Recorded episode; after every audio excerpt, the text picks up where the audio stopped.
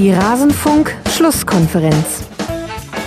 Er hat vorm Spiel gesagt mit seinem super Deutsch: Bruder, schlag den Ball lang.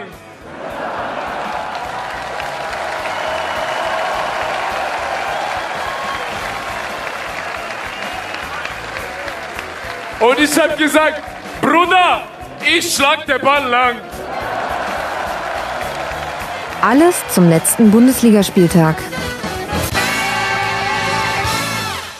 Hallo und herzlich willkommen in der Rasenfunk Schlusskonferenz. Ja, alles zum letzten Bundesligaspieltag. So heißt es bei uns eigentlich in unserem Fußball-Podcast im Format Schlusskonferenz. Das, was ihr jetzt aber hört, ist eine Spezialfolge nur für euch, liebe Fans von Eintracht Frankfurt. Ihr hört jetzt den Teil, den wir über Eintracht Frankfurt gesprochen haben in der Schlusskonferenz. Und wenn euch auch die anderen Spielbesprechungen interessieren oder unser Schwerpunkt, den wir pro Folge auf einen anderen Bundesliga-Verein legen, dann hört doch mal rein auf rasenfunk.de. Aber jetzt beginnen wir und ihr hört das, was wir zu Eintracht Frankfurt besprochen haben in der letzten Rasenfunk-Schlusskonferenz. Und bitte.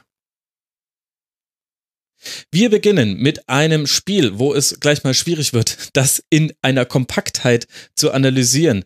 Eintracht Frankfurt gegen Werder Bremen. 2 zu 1 am Ende für die Grün-Weißen aus dem Norden, sowohl die Eintracht als auch Werder haben wirklich alles dafür getan, hier Thema zu sein. Die einen holen Kevin Trapp zurück, und setzen ihn da eigentlich Nummer eins vor die Nase. Die anderen schnappen sich Nuri Sahin von Borussia Dortmund und dann dieses Spiel. In der acht Minute grätscht Klaassen Salcedo ab, der verletzt runter muss. In der 23. Minute trifft Osako nach einem langen Pass von Eggestein. Der Treffer zählt aber erst, nachdem der VAR nochmal draufschaut. In der 32. Minute schlägt Willem Gebre Selassie ins Gesicht und sieht die rote Karte. In der 53. Minute köpft Augustinsson einen Ball zu kurz zurück. Pavlenka fault Gacinovic strafstoßwürdig und verletzt sich dabei schlimm am Kopf. Nach langer Unterbrechung Unterbrechung kommt der vierte Torhüter Werders, Luca Plogmann, brüllt äh, Sebastian Aller erstmal an. Der trifft dann trotzdem. In der 68. verletzt sich auch noch Gacinovic und in der 96. Minute dann trifft Milo Draschica per Freistoß zum Sieg Werders. Tobi, ich weiß gar nicht, wo, wo soll man da anfangen? Lass mal mit Eintracht Frankfurt beginnen. Welchen Eindruck hat denn die SGE auf dich gemacht? Also vor der Saison haben wir alle gesagt, Eintracht Frankfurt, ah, die müssen gucken, dass sie nicht unten reinrutschen und das arge Probleme. Dann haben sie ja tatsächlich auf dem Transfermarkt jetzt nicht nur mit Trapp, sondern auch vorher schon ein bisschen rotiert und haben ordentlich eingekauft, um genau das zu verhindern. Ähm, dieses Spiel finde ich insgesamt schwierig, um es in eine Bewertung mit reinzunehmen. Sie waren seit der drei, wann war das mit der roten Karte? 32. Minute, also nach einer halben Stunde ähm, spielten sie in Unterzahl. Deshalb wird es dann schwierig, da wirklich jetzt Sachen rauszuziehen, die sich ähm, für die Zukunft vielleicht festmachen lassen. Ähm, außer, und das ist natürlich dann auch so ein Faktor, wenn man nur noch mit zehn Mann spielt und eigentlich es schafft, den Rückstand aufzuholen und es bis zum Ende durchzubringen, ähm, dass die Moral scheint in Ordnung zu sein. Sie scheinen äh, den Willen gehabt zu haben an dem Tag. Spielerisch fand ich, war das von beiden Seiten, also von Frankfurt und von Bremen, soweit okay, aber alles, was dann so Richtung Tornähe kam, hat jetzt auch nicht sonderlich beeindruckt. Also es war ähm, im Mittelfeld haben sich ganz gut neutralisiert. Ich fand, mhm. keiner hat wirklich überragend gezeigt, dass er das Spiel gewinnen möchte. Bremen hat dann, ähm, als das Spiel gegen Ende ging, hat der Trainer ja auch nochmal gewechselt. Ich glaube, Pizarro ist relativ früh für seine Verhältnisse gekommen. Ja. Äh, das war 59. Minute, genau für Harnik, der ziemlich blass war. Schönen Gruß an Martin Harnik an dieser Stelle. Und ähm, ja, ich glaube, am Ende können wir einen Strich drunter machen und sagen, es hat die richtige Mannschaft 2 zu 1 gewonnen, ähm, weil sie in der letzten halben Stunde sicherlich auch begünstigt durch den einen Mann mehr auf dem Platz ähm, einfach gezeigt haben, ähm, dass, sie dass sie diesen Sieg in dem Spiel ja verdient haben, weil sie sich mehr Chancen rausgearbeitet haben. Frankfurt sollte sich aber nicht ärgern. Ähm, ein, ein Mann weniger ist einfach verdammt schwierig. Mhm.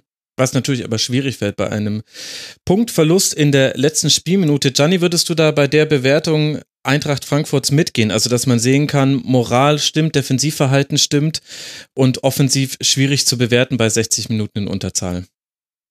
Ja, genau, weitestgehend schon. Ich finde jetzt diese Frage der Unterlegenheit finde ich nicht ganz ähm, so gravierend, weil es ja tausend andere Beispiele gibt, wo man durchaus auch mit einem weniger ähm, dann noch Spiele ähm, anders gestalten konnte. Aber nichtsdestotrotz ist natürlich schon klar, aus taktischer Sicht äh, wird es dann natürlich schwierig, weil halt eben einfach sich alles verschiebt, logischerweise, numerisch gesehen. Ähm, von daher d'accord. Ich fand, ähm, sehe das auch ähnlich wie der Tobi. Ich hatte mir es schlimmer vorgestellt, wie Eintracht Frankfurt in die Saison geht und wie sie es auch spielerisch lösen werden und können. Ähm, bin eigentlich relativ angenehm überrascht, dass das ähm, nicht da so Holzhackerbubenmäßig ist, sondern ähm, doch durchaus mit Spielkultur ein ähm, bisschen was zu tun hat. Was, glaube ich, aber sich auch noch nicht am zweiten Spieltag so ganz rauskristallisieren kann, ist diese klassische Leaderfrage. Ähm, wer übernimmt jetzt die Nachfolge von Boateng? Ja. in, in einem Team. Ich glaube, das ist ein großes Thema für diese Mannschaft, ähm, weil man dann, dann schon sieht, dass es hilfreich ist bei vielen Hochtalentierten oder zumindestens ja im erweiterten Kreis befindlichen Menschen, äh, dass man dann auch einen hat, der, der sagt, okay, so machen wir es jetzt aber auch auf dem Platz. Das wird spannend sein, wie sich das Ganze entwickelt. Ja, und ansonsten muss ich sagen, äh, fand ich eigentlich, was Bremen da gemacht hat, die für mich auch ähm, eine Mannschaft sind, die immer ja auch hinten drin stehen können, tabellarisch gesehen, äh, fand ich das auch schon ganz ansprechend, weil sie halt eben natürlich bis zum letzten Moment gekämpft haben und ja. mit ihren doch relativ limitierten Mitteln, die sie da zum Teil so zur Verfügung haben, äh, schon erstaunlich viel rausholen. Und ähm, für den zweiten Spieltag fand ich das schon ganz angenehm zu beobachten. Wobei ich bei Werder das Gefühl hatte, die kamen mit der Körperlichkeit von Eintracht Frankfurt nicht zurecht. Also es war schon bei 11 gegen 11 nicht so, dass Werder da klar am Drücker war. Man hatte halt mehr den Ball. Das war aber auch, glaube ich, durchaus gewollt von Eintracht Frankfurt. Aber dann hatte Werder gar nicht so viele Abschlusssituationen. Und ich hatte den Eindruck, genau in den Zonen, in denen Eintracht Frankfurt ihnen den Ball gelassen hat, weil sie gesagt haben, das ist weit genug weg von unserem eigenen Tor, macht hier gerne, was ihr wollt. Aber ab dieser Linie, sagen wir mal 30 Meter vorm Tor, da packen wir auf jeden Fall zu mit allem, was wir haben. Und da waren ja Fernandes und Toro. Das sind nicht die spielgestaltenden Sechser. Das könnte auch so vielleicht das größte Thema sein. Warum war auch zum Beispiel Hasebe da gar nicht im Kader? War eine Frage, die ich mir da an der Stelle gestellt habe. Aber ich fand, da wurde Werder schon ganz schön auch der Schneid abgekauft. Ja, absolut. Also das, das stimmt dass die lange gebraucht haben, bis sie sich dann so ein bisschen darauf Antworten gefunden haben. Ähm, wenn man aber dann die Statistik sich anschaut, muss ich dann doch insgesamt sagen, ähm, Zahlen lügen nicht. Ähm, dass Bremen das dann doch am Ende relativ souverän ähm, gespielt hat, ähm, weil sie halt eben den Ball gut haben laufen lassen und vor allen Dingen auch ähm, konzentriert äh, gespielt haben. Und von daher fand ich jetzt schon, dass da auch eine Antwort kam und das ist ja dann am Ende das Entscheidende. Mich hat bei dem Spiel eine, eine Szene äh, vor allen Dingen beschäftigt, weil die so ein bisschen was für mich meiner Meinung nach auch über Bewertungen von, von Foul-Situationen mhm. ausgemacht hat. Da würde mich wirklich eure Meinung auch interessieren, was ihr denn dazu sagt. Das war diese äh, Szene, die zum Elfmetertor für Frankfurt geführt hat, ähm, ja. wo zumindestens ähm, der Mann, dem ich da äh, beim Fernsehgucken das Vertrauen geschenkt habe, sehr engagiert und sehr laut ähm, Elfmeter gebrüllt hat und sich da auch überhaupt nicht mehr hat von abbringen lassen. Und ich war mir da gar nicht so sicher, ob das überhaupt ein Elfmeter war, ähm, weil ich halt eben irgendwie finde, ja, dass diese Klärungsbewegung vom Torhüter doch sehr eindeutig dem Ball gilt und ähm, es danach meiner Meinung nach eher erst zu diesem Kontakt und diesem Zusammenprall gekommen ist. Nun gilt die Regel natürlich, ne, dass schon der Versuch von diversen Dingen äh, Strafbarkeit ähm, einleitet. Aber ich fand da jetzt halt eben das gar nicht so eindeutig. Ich wollte nur einfach mal abklären.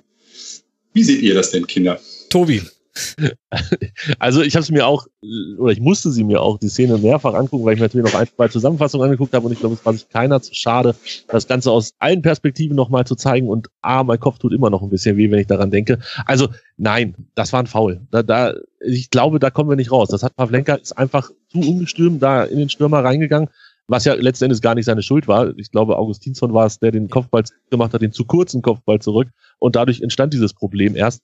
Ähm, nein, also ich glaube, er hat am Ende ja keine Karte dafür gekriegt. Das fand ich wiederum recht interessant. Ähm, Pietätvoll. Pietätvoll. Ja, vielleicht, ja. Da hat wahrscheinlich auch der Mann, den du beim Zugucken äh, auf deinem Ohr hattest, hatte das ja, glaube ich, sogar in der Live-Übertragung gesagt, dass man in dem Moment jetzt nicht dem auf der Trage liegenden Torwart noch die gelbe Karte zeigt. Aber es gibt ja andere Möglichkeiten, diese gelbe Karte zuzustellen. Hat er nicht gemacht, der Schiri, aber okay. Meinst ähm, er hätte ihn auf dem Rücken tippen sollen und sagen sollen, Herr Petersen, Sie sind verwarnt. Man kann es nachreichen. ich habe hab gelernt, das zeigt man dann dem Trainer, oder? Ist das nicht so? Ähm, ja, also man, man, kann, man kann es quasi ausrichten, stimmt. Das geht. Genau. Mhm.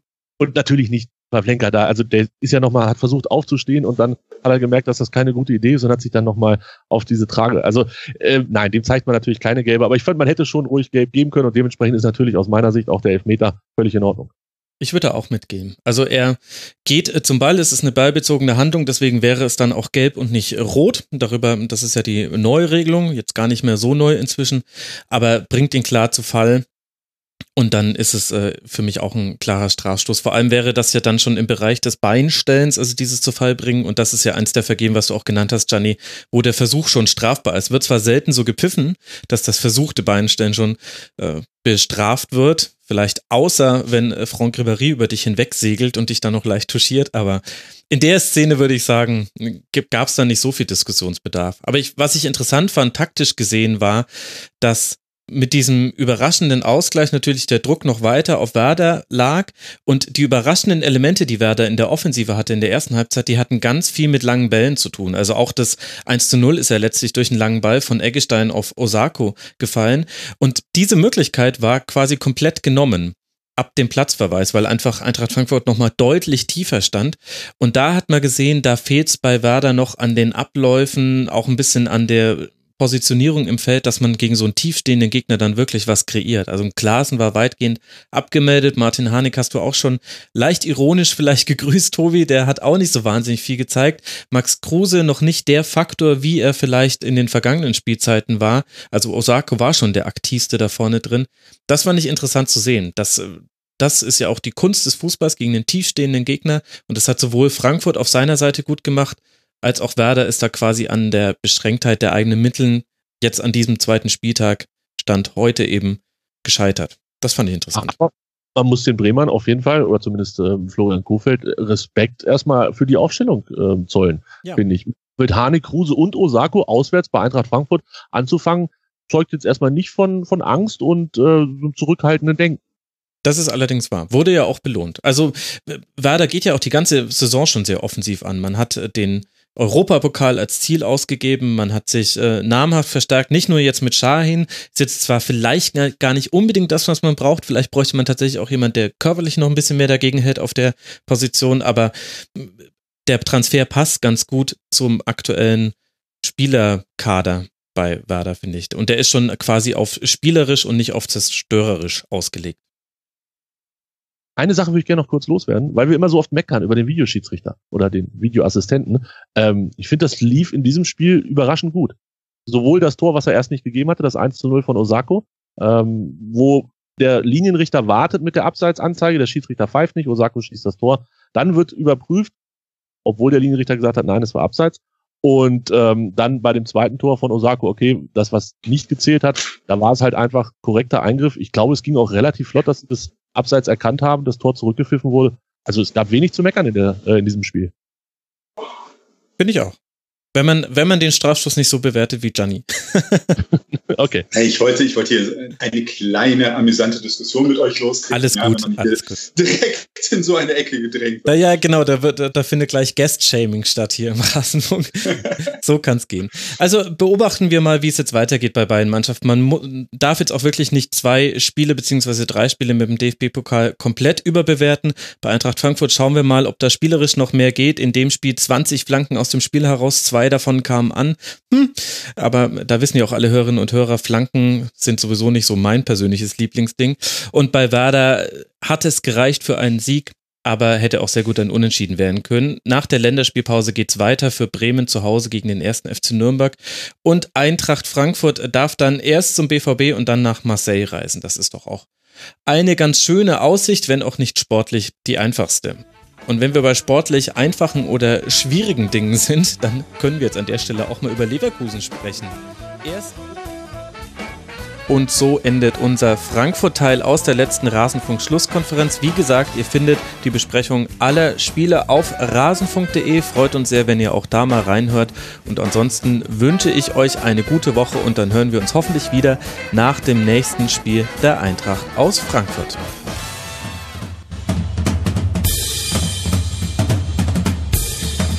Das war die Rasenfunk-Schlusskonferenz.